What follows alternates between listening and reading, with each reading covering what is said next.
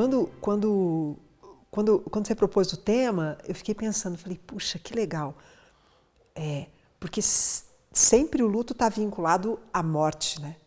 Mas luto é um ato de coragem de viver uma perda para poder abrir espaço para algo novo, que é o que ele fala. Agora, essa perda não precisa ser a perda só de um ente querido, pode ser a perda de um ideal, né? pode ser a perda de uma relação com alguém que está absolutamente vivo, pode ser a perda de uma, de, um, de uma identidade que você tem, de uma ideia que você tem sobre você, pode ser a perda de uma crença, é a perda de qualquer coisa que seja muito significativa.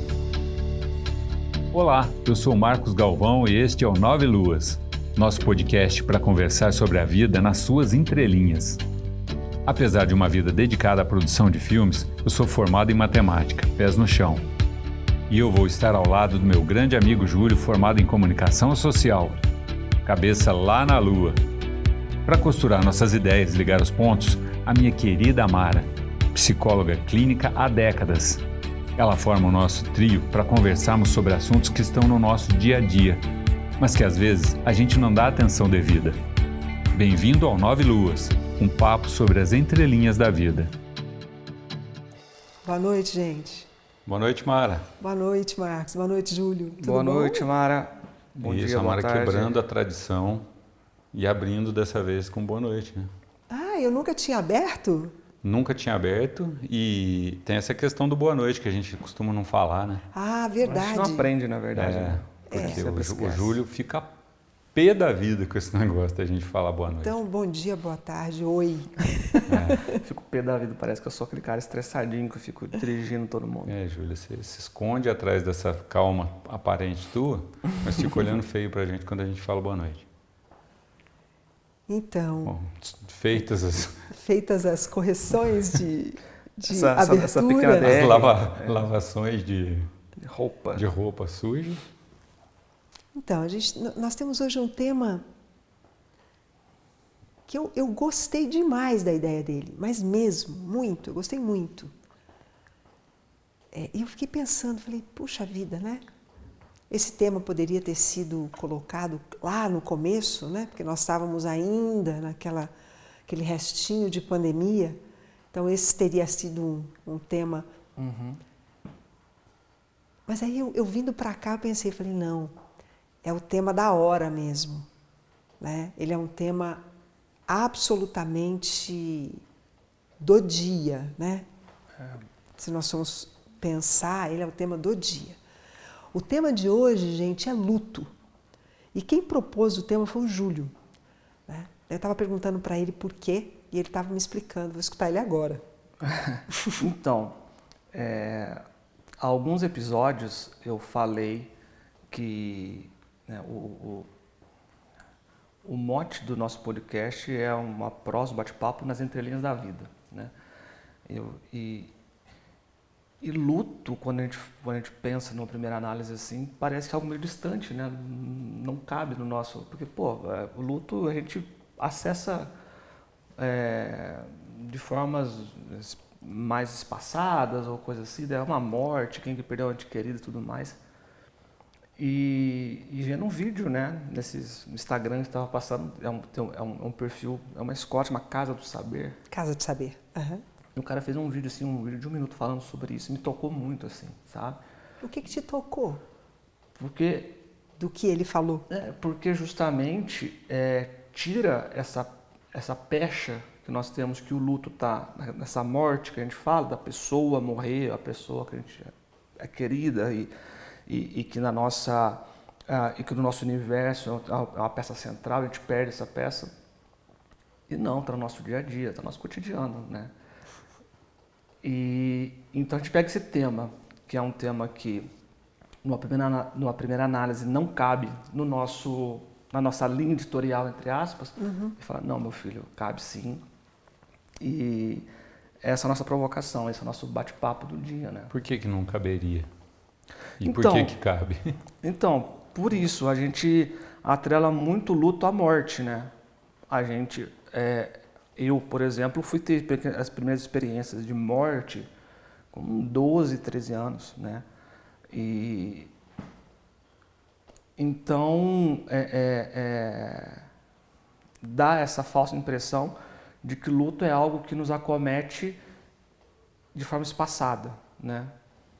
E a partir da fala, eu esqueci o nome do professor, vou até puxar depois, né? Ele diz justamente o contrário, ele fala da importância do luto. Luto, eu até anotei aqui, né? É, fazer o luto significa abrir mão de algo que durante um período de nossa vida foi importante, foi algo de nossa estima, de nosso amor, de nossa paixão, né? É, vou ler, tá? Lógico. Aí no ele fala assim, ó, é, com isso o luto não acontece e os efeitos disso na vida da pessoa são questionáveis, caso o luto não aconteça na, uhum. na, na, na vida da pessoa. Porque quando não fazemos o luto de algo, não abrimos espaço para o novo. Gostaríamos de manter as coisas como elas são, como elas estão, mas isso já seria a própria morte. Então, assim, cara, isso é muito forte, porque é, é, o luto não tem a ver com morte, o luto tem a ver com a vida. Exato. E aí isso. O luto inverte, é um ato de coragem. É, isso inverte totalmente a lógica da palavra que a gente está acostumada a as palavras, né, a colocar no nosso dia a dia. Quando, quando, quando, quando você propôs o tema, eu fiquei pensando, falei, puxa, que legal. É, porque sempre o luto está vinculado à morte, né? Mas luto é um ato de coragem de viver uma perda para poder abrir espaço para algo novo, que é o que ele fala. Agora, essa perda não precisa ser a perda só de um ente querido, pode ser a perda de um ideal, né? pode ser a perda de uma relação com alguém que está absolutamente vivo, pode ser a perda de uma, de, um, de uma identidade que você tem, de uma ideia que você tem sobre você, pode ser a perda de uma crença, é a perda de qualquer coisa que seja muito significativo. Né? E aí eu preciso de coragem para sentir a dor que essa perda vai me causar. E causa dor. Se é algo que é muito significativo, causa muita dor. É, e a, o resultado, a consequência, não o resultado, mas a consequência de não viver o luto é a, é, é, é a circunstância de você ir se fechando para coisas que são novas. Porque você vai ter que criar estratégias de se manter no mesmo lugar que você estava antes de perder. Isso é absolutamente impossível. Né? Mara, Porque, Oi. É, assim, só para a gente ir entendendo a, a, questão, porque luto para mim sempre foi aquele luto do morreu uma pessoa, eu estou de luto. Aí hum. o que você está dizendo é que não é assim não, não, não é só isso que, que não é Sim. só a morte de uma pessoa querida que nos faz viver o luto. E aí quando você fala, ah, perdi uma pessoa querida e eu estou de luto, o que é esse sentimento? Porque o luto é uma experiência. Né? Você sente tristeza, né? Uhum. Você sente um esvaziamento de energia. E é para esvaziar mesmo, porque você estava com parte da sua vida investida numa relação com alguém que sai, porque vamos pensar na morte de um ente querido, tá? Essa pessoa você não vai ver mais. O que você viveu e o que você vivia com ela cotidianamente, você não vai viver mais. Então isso entristece.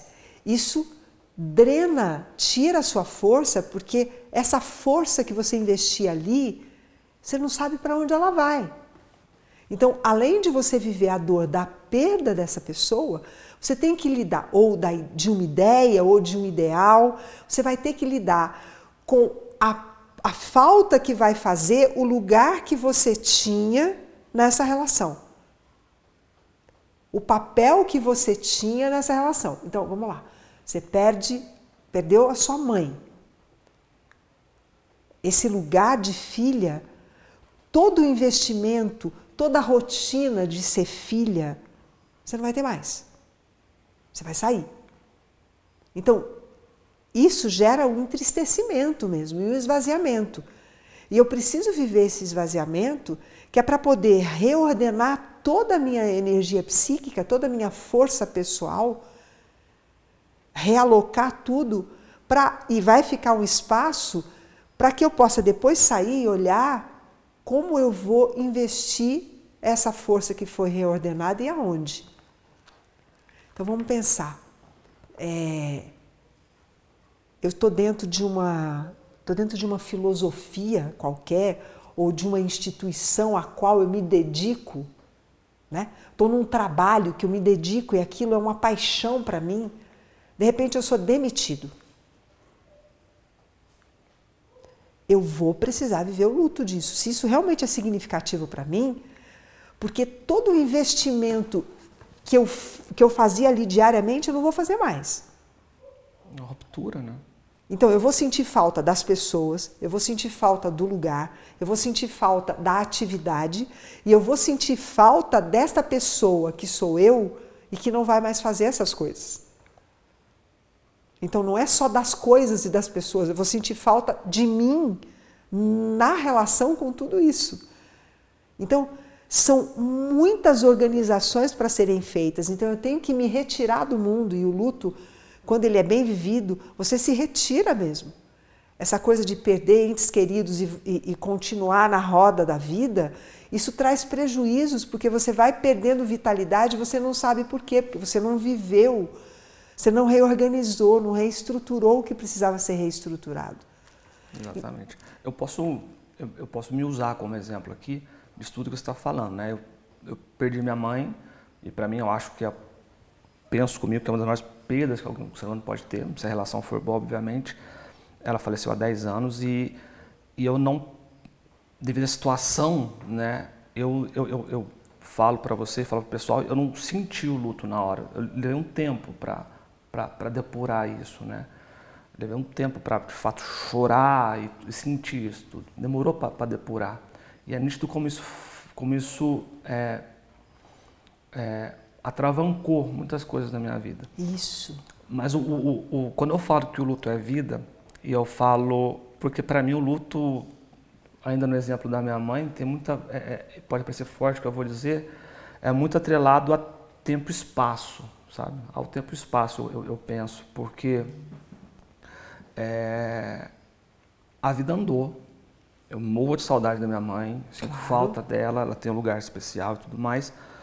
Mas é, se eu pegar ela hoje e colocar ela aqui hoje, no dia, agora, ela aparecer aqui, ela vai estar totalmente é, fora do que é a minha vida hoje. Porque se eu pego a minha mãe de 55 anos, quando ela faleceu, e coloco ela aqui hoje, não cabe, sabe? Espero que você me entenda. Sim, claro, claro. Você está falando uma coisa super é, importante. É, é, é, é, é, óbvio que quando nasce as minhas sobrinhas, eu falo, ela adoraria ver as netinhas dela mas ela não cabe nessa realidade hoje. E se eu quiser que ela caiba nessa realidade hoje, eu estou fora do meu tempo, do meu espaço. Isso.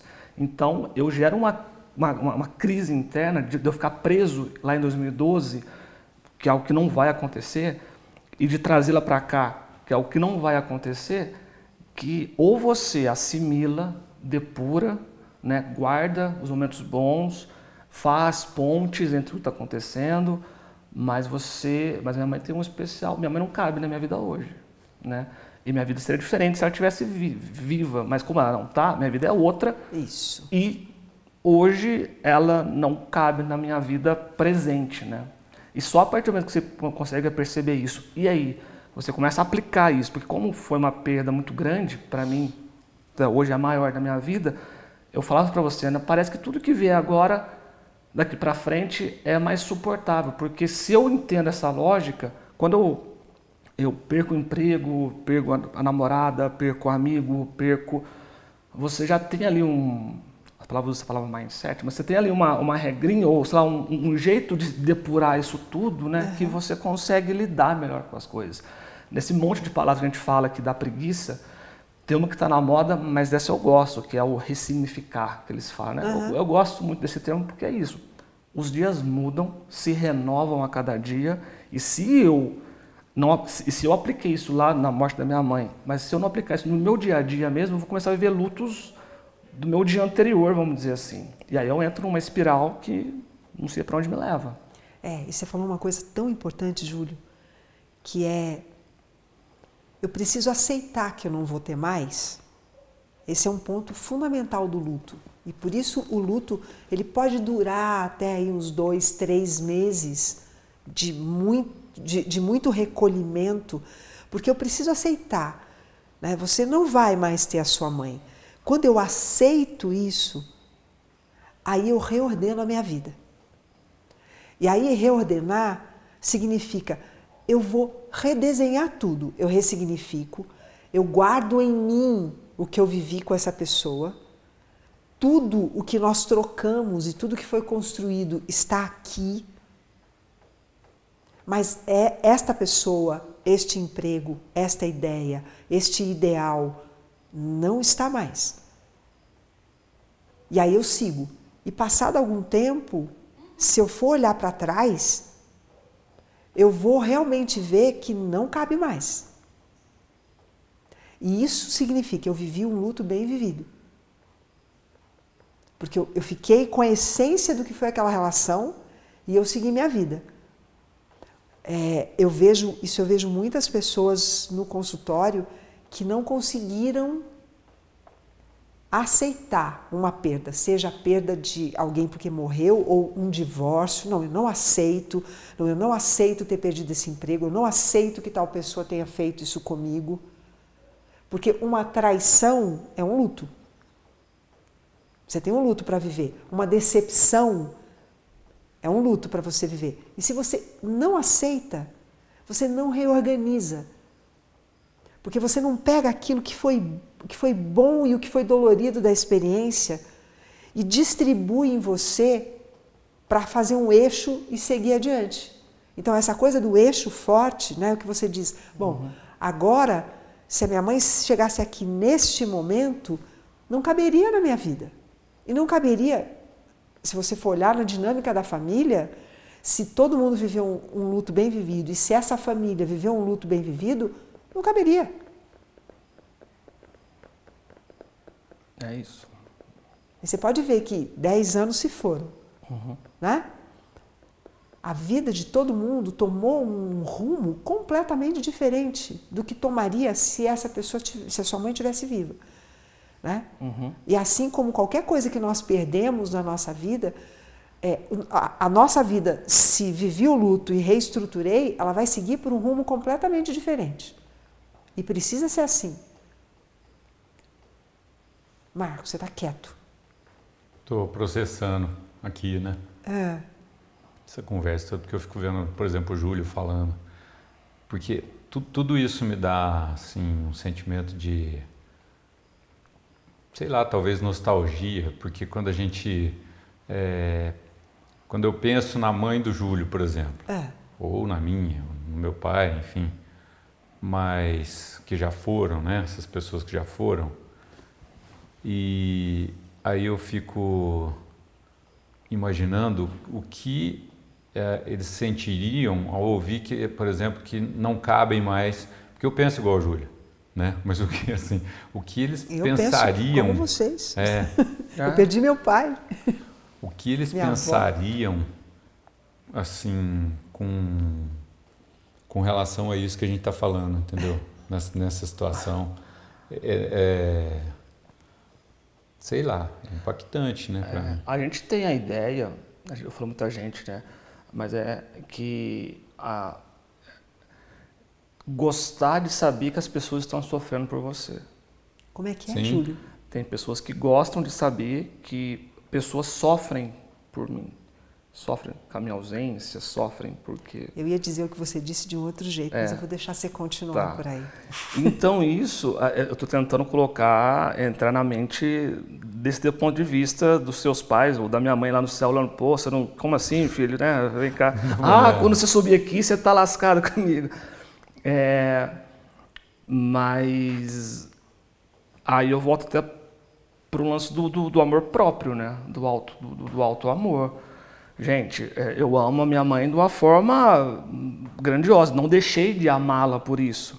Mas até como prova do amor por isso, mim. Isso, era aí que eu queria chegar. Até como, como prova do amor por mim, eu preciso me reerguer dessa claro, situação, porque eu claro. sou maior do que isso tudo. Porque senão, gente, Se eu ficar juntando cacos ali e vivendo de cacos em cacos, meu Deus do céu. Concordo, inclusive até essa questão que você fala de é, a pessoa às vezes a cultura né, é de que a gente tem que até demonstrar o sofrimento. E quando você vai em velórios, às vezes, você vê demonstrações, às vezes até exacerbadas de, de, de demonstração um de. jeito de demonstrar, de né? sentimento e tudo mais tal, para a pessoa entender que realmente, olha, estamos sofrendo por você que está aí deitado aí e tal, né?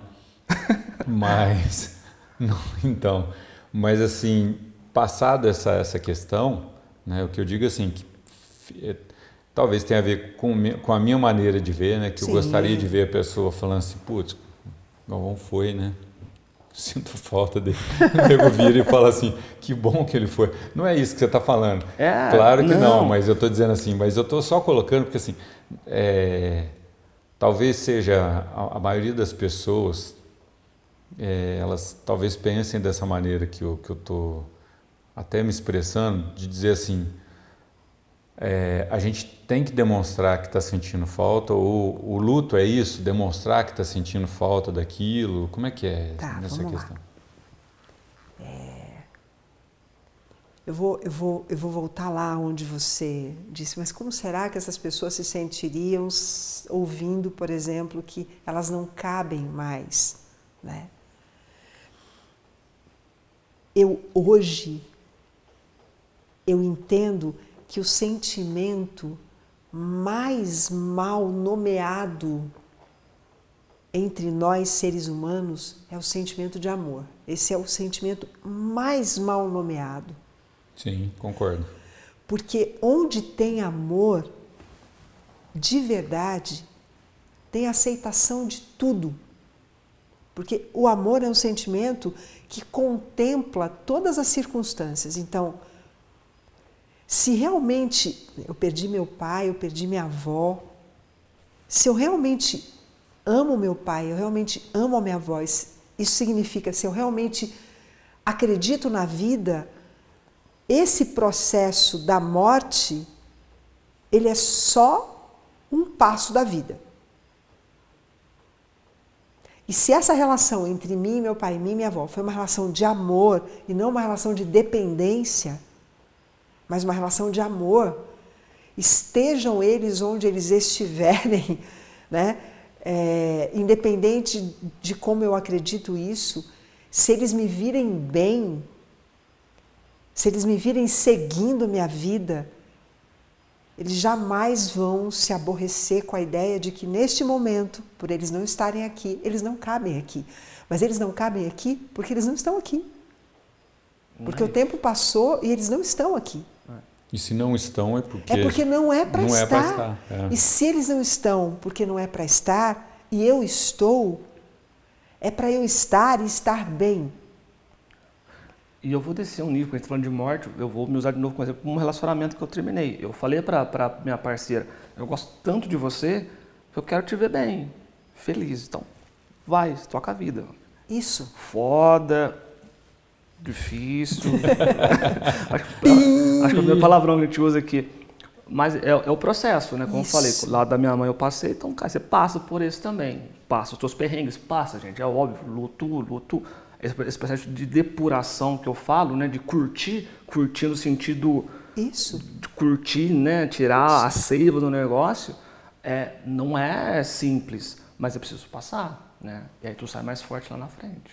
É, é, e é claro que vai, que vai entristecer, né?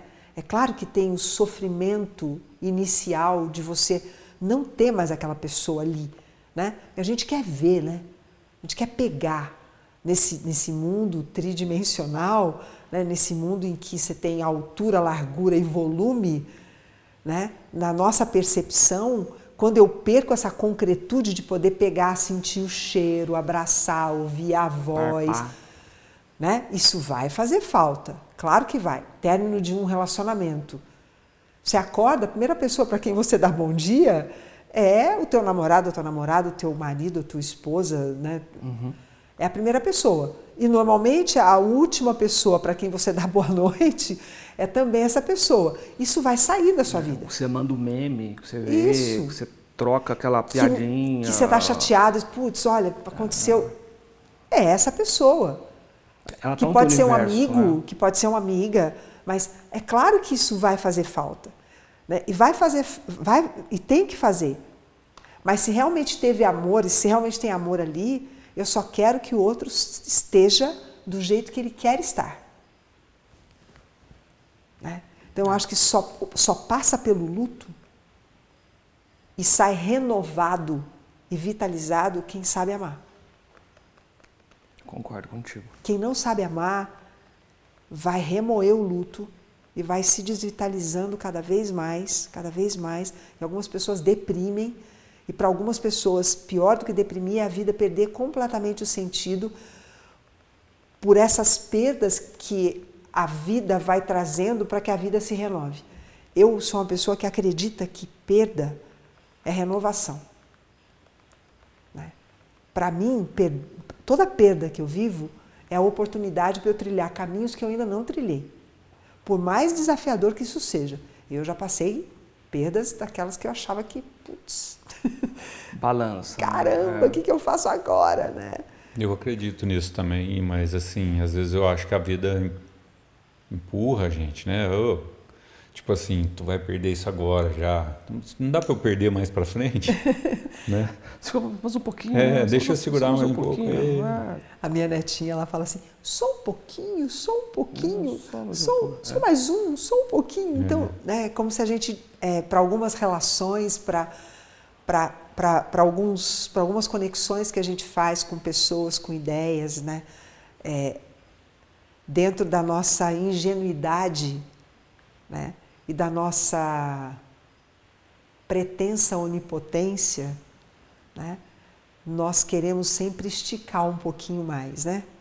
Sem compreender que esse esticar um pouquinho mais pode nos custar a novidade, a renovação da vida. É a mesmo. poda, né? É, tem que Tem podar. que podar. Você poda para nascer uma, É. uma flor maior, É mais mesmo. bonita, mais vistosa. É isso mesmo. Hoje, é, a gente está falando que é, é, setembro, né? A, a gente mora no sul de Minas, sul de Minas é café.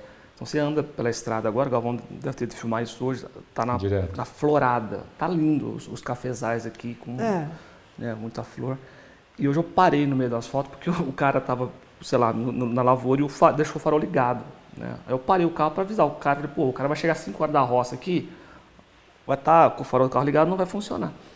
E para mim, isso- assim, cheio de fúria, o cara tava excretando, que chama, cortando o pé de é café. eu né? É. E eu, era um cara conhecido, né? O Regis. Eu falei, cara, você está cortando. Eu, falei, "Ah, eu tenho que cortar aqui para crescer mais vistoso, né? E aí eu, eu já tava, né? Você você passa o dia pensando no tema, né? Claro. Eu Falei, cara, e, e é uma verdade. É preciso cortar para gerar fruto lá na frente, para florescer. Por mais que pareça, às vezes, no modo aparente, a gente está numa situação tranquila, às vezes essa poda é porque a gente tem que crescer um pouco mais, tem que se florir um pouco mais. A gente sempre pode evoluir, né? É, o- no, no café tem. Agora entrou numa seara que eu domino. Agora, O café tem o seguinte: para ter a florada, o café precisa passar por um estresse. Então ele passa pelo estresse do frio, da colheita. Tanto é que eles forçam o estresse, tipo assim, de deixar a planta às vezes com. com- tem que ser- ela tem que ter um, um pequeno estresse que seja no mínimo, senão ela não dá florada. olha só. E aí eh, vem a questão também que depois dessa, dessa florada e durante o ano todo eles, eles recomendam, né? Fazer a desbrota que chama, né? A desbrota é tirar ramos que não são produtivos, que eles chamam de ramo ladrão, que só tira a energia da planta. Tira a seiva só para se manter vivo. Exatamente. Então vai tirando só aquela energia da planta, mas não vai produzir café. Então até teve uns dois ou três programas atrás que a gente fez essa pergunta pro pessoal, né? Tipo assim, você tem feito na sua vida também é, uma desbrota de vez em quando? Você tem tirado coisas que da, da, da sua vida, né? Que estão te tirando energia e que não estão você faz isso periodicamente, né? Que não estão produzindo nada na sua vida. Então assim, essa questão é interessante do, do, do que o Júlio tocou do café, mas o que, isso tem a ver com luto mesmo? Tem tudo a ver com luto. É. Né? É, óbvio que eu não estou dizendo aqui que, que no caso da minha mãe é um. O que, que você falou? Um galho. ladrão. Broto ladrão, é, broto. dizendo isso. Não, mas tua, tua mãe não, porque ela, ela tem a desbrota dela, né? É, né? Estou falando. É, e, e todo jardineiro, né, todo bom jardineiro sabe que uma vez por ano, no mínimo, você precisa podar. Né? E cada árvore na sua, na sua época boa de podar. Né? Normalmente eles fazem. é, é, o jardineiro lá em casa ele, ele joga adubo e algumas outras coisas um pouquinho antes de entrar a primavera. Ele poda, joga o adubo, para quando vira a primavera, né, que é a época da, de florescer, tudo está preparado para isso. Então nós podemos entender o luto como o outono. Né? Caem todas as folhas. Né? Precisa cair. E aí a gente olha, e eu tenho algumas pessoas que dizem que acham o outono triste, né? porque as árvores ficam peladas de folha, ou a, as folhas ficam ressequidas. Né? E é isso que acontece com a gente quando está de luto, e precisa ser isso. Porque vai cair aquele, aquela, aquelas folhas todas que faziam parte daquela relação, elas precisam secar e cair. Né? Mas a primavera vai chegar. E existe uma sabedoria na vida tão grande, eu fico pensando, para que, é, para que criar uma cultura em que a morte é um sofrimento? Né? E um sofrimento como se você estivesse perdendo vida, e é ao contrário. Existem culturas que nos velórios as pessoas cantam, cantam, né? Cantam canções que, que aquela pessoa gostava, em outras culturas cantam cânticos para elevar o espírito daquela pessoa e outros cânticos para poder elevar o espírito da vida das pessoas que ficam, para que elas possam seguir seus caminhos. Né? E por que, que a gente não olha para o luto com essa delicadeza, né? com, esse, com esse olhar, é, com esse olhar de primavera? Né? O luto é um outono, mas depois do outono tem a primavera, né? Tem o inverno, vai outonar, vai invernar, Atravessa o deserto. vai passar no deserto, mas vai, vai primaverar. Chove, igual está acontecendo agora, né? Nós entramos na primavera, começa a chover, daqui a pouco você olha flor para todo lado. Né? Por que, que a gente não vive isso na vida? Né? Tá bom, morreu, outonou, vai invernar. Eu preciso do inverno para a semente dormir, para eu reorganizar minhas forças e voltar para a vida renovado. Né? Então, eu- meu estômago está roncando, olha só. Então, eu- Não deu para ouvir, não. ah, que bom. É, então eu penso, eu penso, eu penso no luto como essa possibilidade de você abrir mão com dignidade para seguir sua vida com interesse. Eu entendo luto assim. Só, ah, então, para eu, eu entender. Vivemos a tristeza ou não vivemos? Cantamos ou, é- ou- ou- ou choramos? Como é que você... É, porque, que nem você estava falando, tem culturas que, que cantam e que celebram a morte. Na nossa cultura nós choramos, Tá. né? Eu sou brasileira, sou latina. Na nossa cultura nós choramos. Não tem, é, a questão não é qual é a cultura que que vive melhor o luto. A questão é viver o luto e sair dele, porque se você não vive o luto, você não sai dele. Né? Então eu acho que a coisa mais Esse importante. luto não precisa ser necessariamente com tristeza. A tristeza não tem como. Eu acho que as culturas que cantam, elas cantam e estão tristes. porque- Lamúria, né? É, é um murmúrio, é, um lamurioso, lamento, é um né? É um é. canto lamentoso. Assim, porque é, falando em estações do ano, eu, eu, eu não gosto muito de frio, né? Então, quando estava chegando o inverno, eu já começo a, a ficar de luto. Aí, É um jeito. é. Então, assim, mas é, uma das maneiras que eu resolvi com isso aí é mudar meu mindset, né, Júlio? Ai, O Júlio é. adora essa palavra. Não, então, não tipo adoro, assim, não, é mas- mudar o meu, o meu, o meu olhar para o negócio e passar o inverno, aceitar o inverno, ficar feliz com o inverno, né? Independente de eu não gostar do frio, né? Porque e a gente passa frio aqui na nossa cidade, a gente tem frio aqui, Sim, né? Frio sim. intenso às vezes. E mesmo morando nessa cidade desde quando eu nasci, eu não gosto de frio. Então eu, vou, eu, eu, eu vou, acho que. Eu vou entrar num. Eu vou abrir, abrir espaço para para um princípio da vida que é o princípio da impermanência. Né? Qualquer um de nós que quiser viver eternidades na experiência da vida aqui, não vai conseguir viver lutos bem feitos. Né? Porque o primeiro passo para você viver um luto, viver mesmo e sair renovado dele, é aceitar que você perdeu. Isso significa é ter claro dentro de si que a vida é impermanência.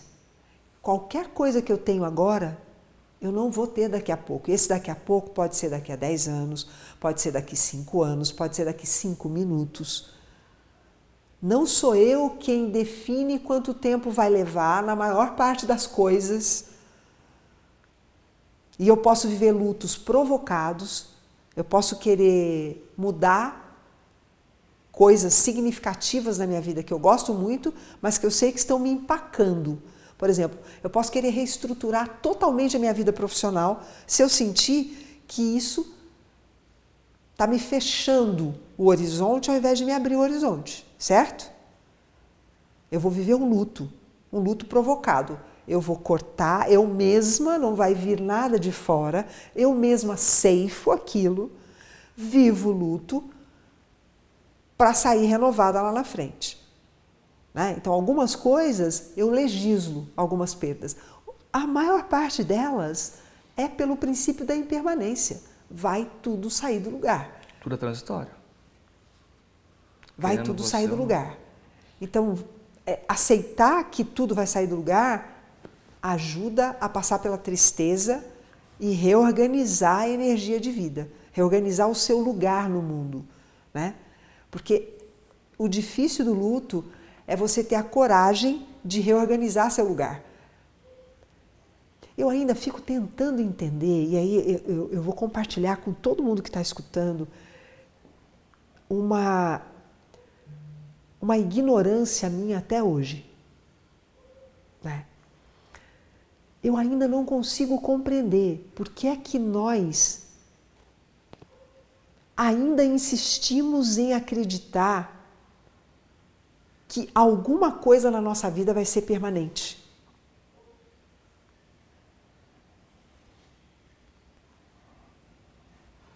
Eu não consigo entender isso ainda. Não tem nada na nossa vida que vai ser permanente. Né? Então, a relevância do tema luto para mim é: luto é vida, é viver. Passar por luto significa passar pela vida e ir se renovando. Né? Talvez valha um episódio a gente conversar sobre isso, sobre de onde veio essa ideia de que alguma coisa na nossa vida vai permanecer como está. Eu concordo, A gente falou um pouquinho sobre isso nos ciclos, né? Pois é, mas uma coisa são ciclos, né? Ciclo dá essa ideia, mas ainda aceitando que eu tenho ciclos e que eu vou passar por ciclos, eu posso acreditar, e eu vejo isso em todo mundo, não é só, não estou me excluindo disso, tá? De ver situações e que eu me dou conta de que será que eu acreditava que isso não, que isso fosse ser sempre assim? Como? Como a gente pode acreditar que alguma coisa vai ser sempre igual? Eu acho que assim, talvez as pessoas até é não seja uma questão de acreditar, mas de querer que, que dure. Então é a crença, né? É. Mas, mas... Nós, você falou a mesma coisa que eu, é. de forma diferente. Por que, que eu quero que alguma coisa dure? De onde vem essa ideia? Quem plantou em mim a sementinha de querer que as coisas durem? Inclusive, isso é uma coisa tão engraçada que ela serve até para o que é, a gente observa de fora, parece ser uma coisa ruim para a pessoa, mas ela muitas vezes ela não quer que aquilo, aquilo acabe, né? Mesmo sendo uma, uma coisa ruim para ela, digamos. Né? Então não é só para as coisas boas, porque as pessoas às vezes trabalham essa, essa durabilidade nas coisas, né? Querem que as coisas durem, né? E não gostam de encerrar esses processos, independente do que sejam por acho que as pessoas estão viciadas, não é não, não uma questão de adicção. É, voltamos no mesmo ponto, né? É, é, quer dizer, voltamos não eu, eu volto no mesmo ponto.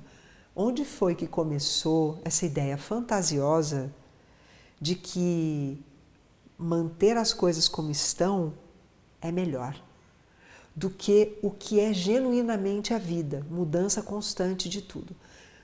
Quem foi que criou essa ideia maluca mesmo? Né? E aqui, enquanto você falava, eu estava eu, eu pensando naquele é, símbolo do, do, do tal, né? que ele é metade Yang. preta, do yin yang, metade branca, e que no branco tem uma bolinha preta e no preto tem uma bolinha branca. Né?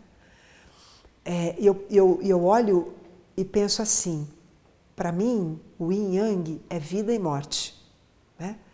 A vida está dentro da morte e a morte, dentro da morte tem vida e dentro da vida tem morte. E é só por isso que a vida se desenrola, ou seja, vida e morte são a mesma coisa em movimento. Só vai mudando de cor. E aí a gente pode pensar: que o luto é a ponte entre o yin e o yang. Essa transição. É a transição só de uma mesma energia que só vai se renovando, se transformando, né? E que se eu entro nesse fluxo, eu vou passar pela ponte, vou mudar de ciclo, renova minha alma mantenho a minha integridade, a minha estima por mim e vou lançando, né? Eu fortaleço a minha estrutura egóica, renovo a minha alma e vou lançando novas linhas de conexão com coisas que eu ainda não me conectei. Acho que é isso. Tem uma, uma, uma história que eu estava ouvindo o Sadhguru contando lá, né? Quem? Sadhguru, ah, já ouviu falar dele? Já vi. É uma pessoa lá. Uhum, então, sei quem é. E ele estava falando sobre o Alexandre o Grande, né? Ah. Que inclusive ele fala que o Alexandre o Grande tinha um terceiro sobre um terceiro nome que as pessoas desconhecem, que é idiota. Que era Alexandre o Grande idiota, ele fala, porque é o cara que saía matando todo mundo sem propósito, sim. Enfim, na, na, na na visão dele na era visão isso. dele, né? Mas ele saiu, é, o Alexandre Grande, querendo chegar na Índia, porque disseram para ele que na Índia tinham pessoas que dominavam a questão da imortalidade. E ele queria ser imortal, chegou até na Índia, mandou os soldados dele irem atrás de um de um yogi, achar um yogi lá, e encontraram um cara que estava lá semi-nu lá embaixo de uma árvore lá, parado, falaram com ele, os soldados, olha, é, a gente está querendo saber sobre a imortalidade. Aí ele falou, eu, eu sou imortal. Beleza. Então você vai lá encontrar o nosso, nosso rei, porque ele quer que você explique como é que funciona isso. Ele disse, eu não vou. Não, se você não for, tiraram as espadas, né? A gente vai te cortar a cabeça. Ele, aí ele disse assim: pode me cortar a cabeça, porque tudo que, é, tudo que eu tenho para fazer aqui eu já fiz, tudo tranquilo. Enfim, é, os caras pensaram assim: bom, se, esse deve ser imortal mesmo, que ele não tem medo de cortar a cabeça dele. Então, vamos lá falar com o Alexandre. Aí trouxeram o Alexandre o Grande para ele, e o Alexandre o Grande, ele explicou: falou, olha, você, você vai fazer o seguinte, então, você quer ser imortal, você vai seguir por essa estrada. Sempre é isso, né? Você segue por aqui, tem algumas montanhas que você vai passar, no fim tem uma caverna, aí lá dentro tem uma água cristalina e você bebe dessa água, você vai ficar imortal. Aí saiu ele com os quatro soldados, lá no meio do caminho ele falou para os caras, olha, vocês ficam por aqui, porque ele imaginou assim, só eu com esse poder de ficar imortal, né? Então ele seguiu. E ele entrou na caverna, na hora que ele ia beber a água, é ele escutou um corvo falar para ele: Ei, espera um pouquinho. Você realmente quer beber dessa água? Aí ele falou: Vou beber, vou ficar imortal. Por quê? Aí o Corvo disse para ele: eu, eu bebi dessa água tem alguns milhões de anos. Olha. Eu estou preso aqui até hoje. Eu já vi gerações passarem por aqui e eu estou preso na imortalidade. E eu não, não recomendo que você faça isso. Né? Então, é, o Sadhguru disse que foi a única coisa inteligente que o Alexandre fez. Ele não bebeu da água. e, enfim, porque essa questão da imortalidade é uma questão forte, né? ela, ela é pesada. Eu, eu, vejo a imortalidade como uma coisa muito pesada, uma coisa sem fim. Então, vendo por esse lado, eu acho que a morte é uma benção, né? Porque ela te dá um contraste, ela te dá uma pausa, ela te dá a oportunidade de, de respirar, de, é. de renovar, né? Exatamente. Então eu vejo isso. É recomeçar. Viver o luto é aceitar que a vida segue o fluxo e que a vida é sempre mais sábia do que eu. O luto virá, queira você ou não. É, o, o, todo, todo, a, a, todo momento o luto vem. Uhum. E aceitar é ter a inteligência de, de, de seguir o ritmo da vida, para mim. Né? Com todas as possíveis dores que isso traz. Se a gente tivesse que dizer alguma coisa assim para as pessoas hoje sobre o luto, né? Hum, o que, que você diria? Eu diria assim, do que eu, do que eu enxergo hoje. Porque né? você tem experiência, você perdeu Sim. seu pai, perdeu sua mãe. É, que tem essa questão. Eu nunca gostei muito de viver lutos. Eu sempre encostei isso de lado um pouquinho, né? mas e fui deixando assim, né? Lá para frente eu vejo, né? É, mas assim, de alguma maneira eu acabei olhando para isso. Eu acho que isso me faz lembrar um pouquinho da questão do o luto, me faz lembrar o, a questão do remorso. Isso. O programa do remorso. Então, tipo assim, como eu, eu, eu não, nessas questões dessas pessoas que se foram, eu não guardei remorso nenhum, né, da relação que eu tive com eles e tal. Então, é, esse luto, para mim, ele foi menos. É, não foi uma coisa tão sentida assim. Porque essas pessoas, eu, eu percebi que foram no momento é, no momento certo, vamos dizer, se é que tem momento errado, né? Mas assim, Exato. que nem a tua mãe foi com 55 anos, que é a idade que eu tenho, né? Então, assim, uhum. assim, é, minha mãe foi com 80 e tantos, meu pai com também 88 anos. Então, tipo assim, fizeram um ciclo bem longo. Se é que, tipo assim, eu via a, a, a Fernanda Montenegro esse tempo atrás falando sobre morte. Ela falava assim, hum, eu sinto é, quando eu vejo a morte, eu não sinto tristeza, eu sinto pena de acabar um processo. Lindo isso. Uhum. Eu vi. Né? Você viu, né? Vi, lindo, lindo. Então, assim, eu vejo quando a pessoa morre lá mais com numa idade mais avançada, a gente pensa assim, bom, ela veio, ela teve um trabalho danado para estar tá aqui, participar, entrar no jogo, participar, jogou jogou bastante, enjoou de jogar, beleza, chegou num ponto. Porque assim, quando, quando eu vejo pessoas mais novas indo, né? Aí a aceitação parece que é menor um pouco por conta de você falar assim, putz, ela jogou pouco. Ela podia ter jogado mais um pouco. Pois é, mas tudo são. Sim, tem os momentos, mas assim, é que é, é um sentimento que me, uhum. me vem, né? Porque o luto, na verdade, tá, tá, tá tá no, a partir da. É, é, é eu, penso luto mais com perda, mas vamos, vamos falar da morte de novo, né?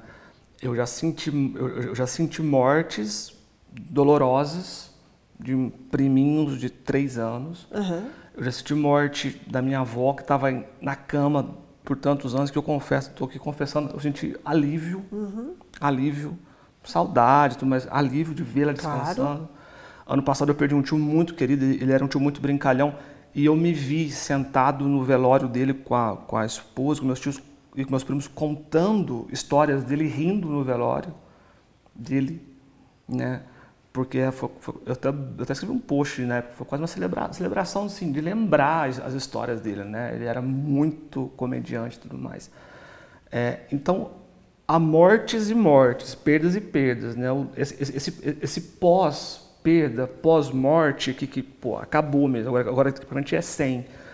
Que, que se há uma dica que a gente pode dar para quem está passando um luto agora, uhum. seja da morte, seja de uma perda de um, de um, de um relacionamento ou de um emprego, é, é depurar isso mesmo. Não ter é, é, cisma de guardar para você, porque senão vira uma bola na garganta que uma hora ah, vai ter um acerto de contas, vamos dizer assim. Ou você depura isso e, e realinha, ou lá na frente a conta vai chegar. E você vai ter que lidar com isso de uma forma ou de outra.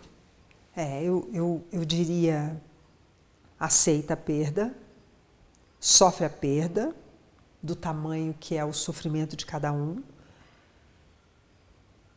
Organiza o seu lugar novo no mundo e volta para o mundo. Toca.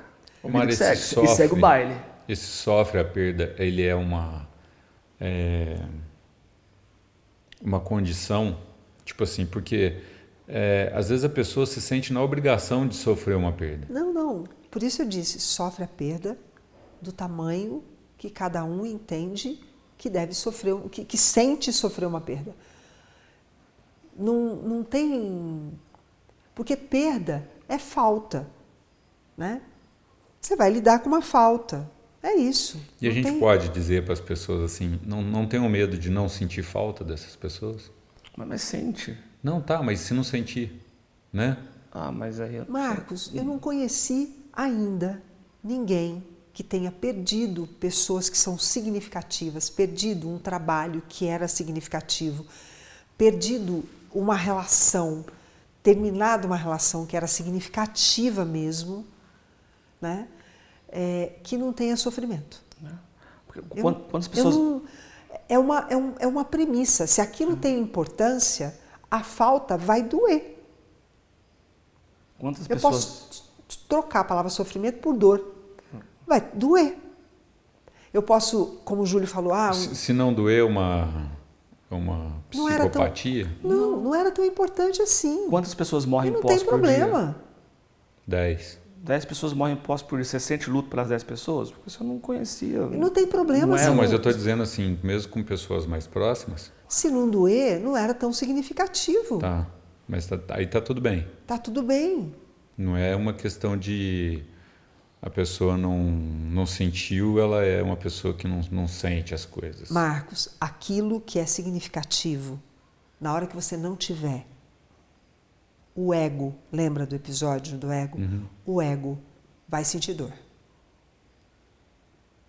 O que é significativo, se você perder.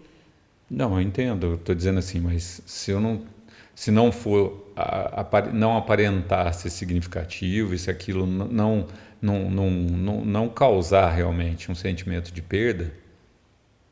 Ok. É, por isso que eu estou dizendo, porque assim, até para liberar algumas mentes por aí que podem dizer assim, mas eu não senti nada, e agora? Como é que eu faço? Eu vou ter que viver um luto? quem não sentiu, não sentiu, não vai ter luto. Sim, não, é, eu estou é. dizendo assim, porque Mara, assim, é, a gente pode tomar por base, de repente, a tua maneira de pensar, do Júlio, mas tem uma pessoa lá que pensa que, mano, eu não sinto, eu não senti falta, as pessoas morreram, eu não sinto falta de ninguém. Aí, assim, até para liberar essa pessoa de um, de um, sentimento de dizer assim, será que eu sou normal no meio de todo mundo? É...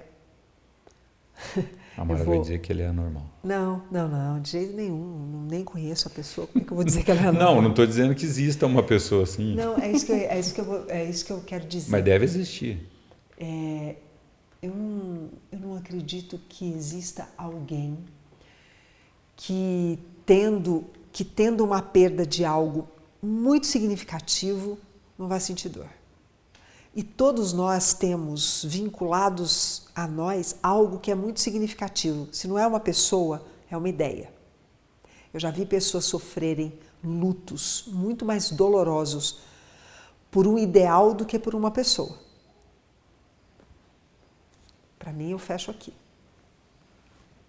Júlia? Música? Morreu. Hã? Morreu? Não. Eu não tenho música hoje. Não tem? Música Não. de luto, ninguém tem uma Não, musiquinha eu de não luto. tenho mesmo. Eu não tenho Pois é. mesmo.